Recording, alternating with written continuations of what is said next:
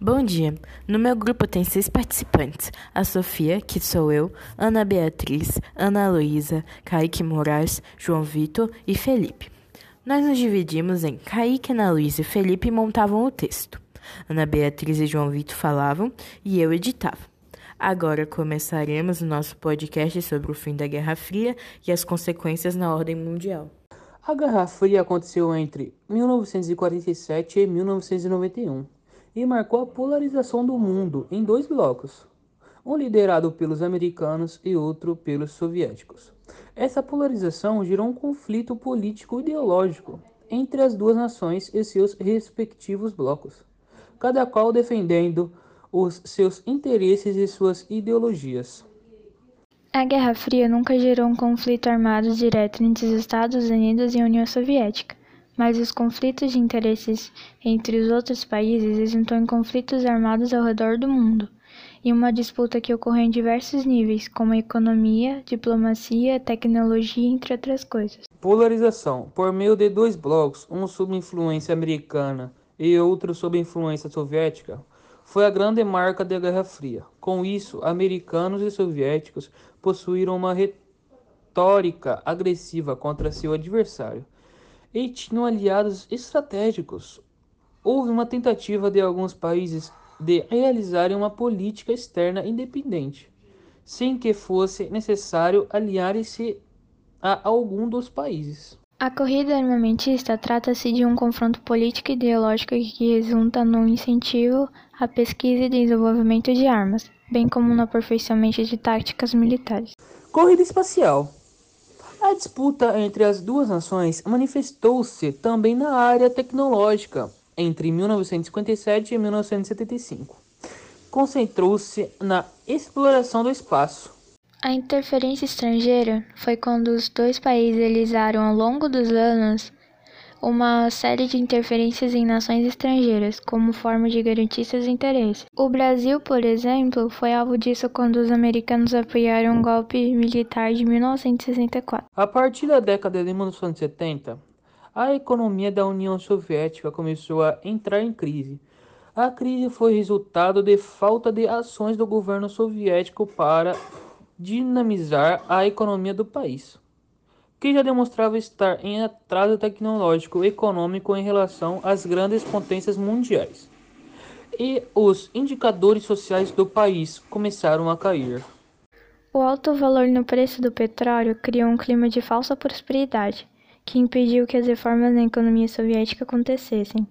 O envolvimento do país na guerra do Afeganistão e o acidente nuclear que aconteceu em Chernobyl em 1986 contribuíram para o fim da União Soviética porque impuseram pesados gastos a um país com economia já fragilizada. O último presidente soviético, Mikhail, começou a realizar reformas de abertura do país para o Ocidente. Sobretudo na economia, levaram ao desmantelamento da União Soviética. Quando Mikhail renunciou em 25 de dezembro de 1991, foi dissolvida e isso marcou o fim da Guerra Fria. A nova ordem mundial significa o plano geopolítico internacional das correlações entre poder e força entre os Estados nacionais após o final da Guerra Fria. Com a queda do Muro de Berlim em 1989 e o fim da União Soviética em 1991, o mundo se viu diante de uma nova configuração política. A soberania dos Estados Unidos e do capitalismo se entendeu por praticamente todo o mundo e o OTAN se consolidou como o maior e mais poderoso tratado militar internacional. O planeta, que antes se encontrava na denominada Ordem Bipolar da Guerra Fria, passou a buscar novo termo para designar o novo plano político. A primeira palavra que podemos usar para designar ou definir a nova ordem mundial é unipolaridade porque uma vez que os Estados Unidos se tornam soberanos, é quase impossível outro país rivalizar eles nesse quesito. A segunda expressão utilizada é a multipolaridade. Após o término da Guerra Fria, o período militar não era mais o critério principal a ser estabelecido para determinar a potencialidade global de um Estado nacional, mas sim o período econômico. E por fim, temos uma terceira proposta, mais conceitual, a unimultipolaridade. Ela é uma expressão utilizada para designar duplo caráter entre a ordem de poder do global. Uni para designar a supremacia militar e política dos Estados Unidos e multi para designar os múltiplos centros de poder econômico. Nesse plano, novas frentes emergiram para realizar com os Estados Unidos, a saber, o Japão e a União Europeia em um primeiro momento e a China em um segundo momento sobretudo a partir do final da década de 2000.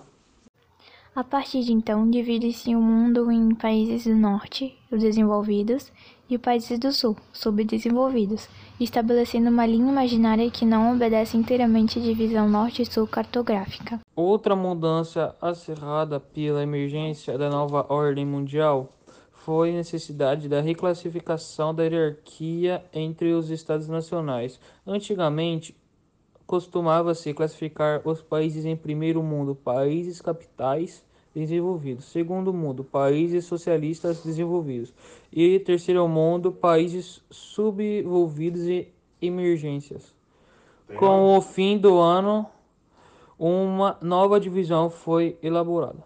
Se observarmos em algum mapa, a divisão entre norte e sul não corresponde à divisão estabelecida pela linha do Equador e uma vez que os critérios utilizados para essa divisão são econômicos e não cartográficos. Percebe-se que alguns países do hemisfério norte, como Estados Unidos, Oriente Médio, a Índia, o México e a China, encontram-se nos países do sul, enquanto os países do hemisfério sul, como Austrália, Nova Zelândia, por se, por se tratarem da economia mais desenvolvida encontram-se nos países do norte. Por conta disso, os Estados Unidos precisavam de um novo inimigo para justificar esses estrondos investimentos em armamentos e tecnologia.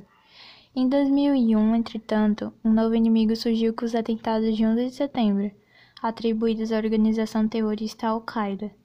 Com isto, sob o comando de então presidente George Bush, os Estados Unidos iniciaram uma frenética guerra ao terror em que foram gastos centenas de bilhões de dólares. Primeiramente, os gastos se direcionaram à invasão do Afeganistão em 2001, sob a alegação de que o regime talibã que governava o país daria suporte para a Al-Qaeda. Em segundo, com a persistência dos líderes dessa organização terrorista, com destaque para Osama Bin Laden, que foi encontrado morto em maio de 2011 no Paquistão. Então, podemos observar que não existe, ao menos por enquanto, nenhuma nação que se atreva a estabelecer uma guerra contra o poderio norte-americano. O inimigo agora é muito mais difícil de combater, uma vez que as armas de destruição em massa não podem ser utilizadas, pois são grupos que atacam e se escondem em meio à população civil de inúmeros países. Esse foi nosso podcast. Esperamos que você tenha gostado e é isso. Tenha um ótimo dia.